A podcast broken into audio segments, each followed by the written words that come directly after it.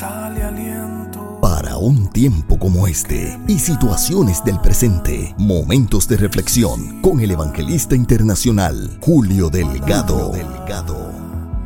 Hay poder Julio Delgado.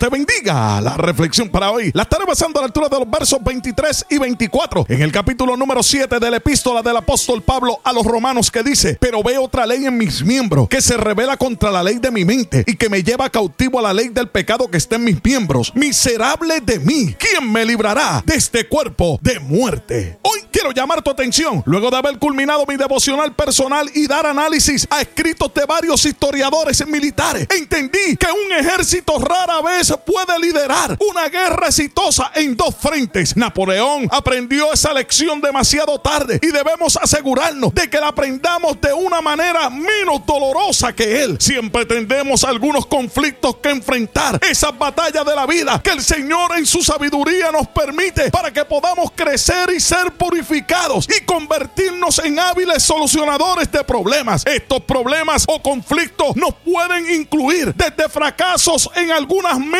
o algunas frustraciones o quizás los desafíos financieros muy reales que enfrentamos diariamente. Pero una cosa es tener conflictos con los demás, pero los conflictos internos pueden ser pura tortura con la que muchos no han podido liderar. Mientras era guiado en esta reflexión, vino a mi mente una historia a la cual di lectura mucho tiempo atrás. La misma trataba de un granjero que había contratado a un hombre para que trabajara para él. Le dijo que su primera tarea sería pintar el granero y dijo que debería tardar unos tres días en completarlo, pero el jornalero lo terminó en un día. El granjero le puso a cortar leña diciéndole que tardaría unos cuatro días. El fogoso trabajador terminó en un día y medio para asombro del granjero. La siguiente tarea fue ordenar una gran cosecha de papas. Debía ordenarlas en tres grupos. Papas para siembra, comida para los cerdos y papas que fueran lo suficientemente buenas para ser vendidas. El agricultor dijo que era un trabajo pequeño y que no debería llevar mucho tiempo. Al final del día, el granjero regresó y encontró que el empleado apenas había comenzado. A lo que le preguntó, ¿qué pasa aquí? Respondiéndole el empleado, puedo trabajar duro, pero no puedo tomar decisiones porque los conflictos con los cuales batallo me dan fuerza para las labores más duras, pero no me dan espacio en mi mente cuando debo trabajar